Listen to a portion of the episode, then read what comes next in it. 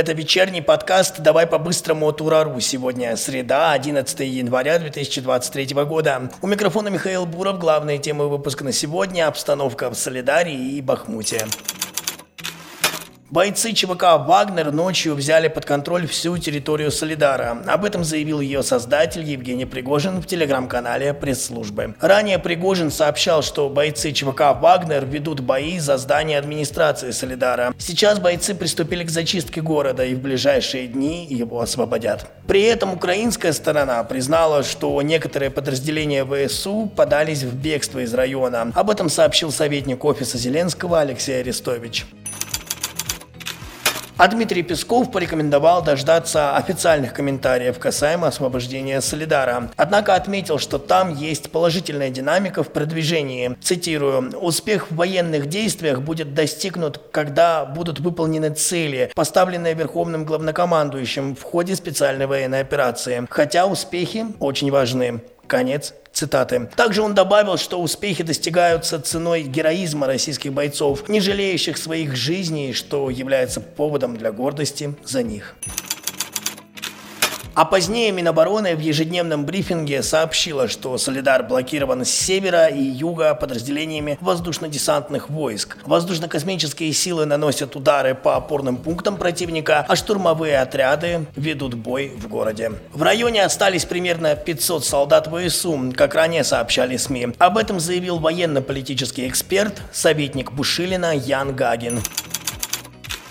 Но это не последние успехи наших военных за сегодня. Вооруженные силы России также освободили поселок Подгорное в Донецкой Народной Республике, который находится в пригороде Артемовска. Об этом сообщили в штабе теробороны республики. В Минобороны России эту информацию подтвердили.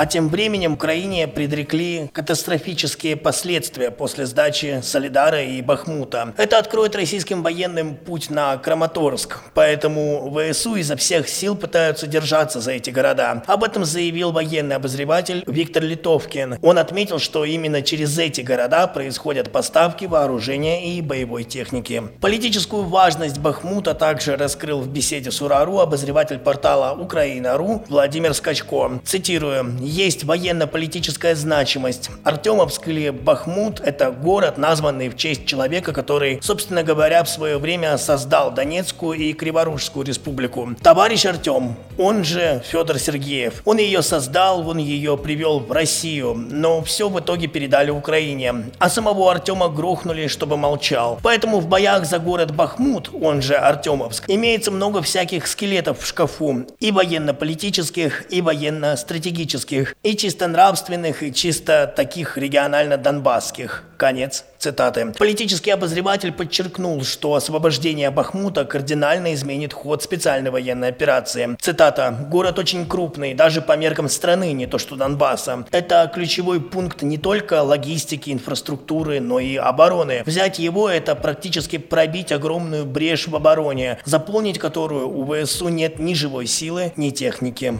Конец цитаты.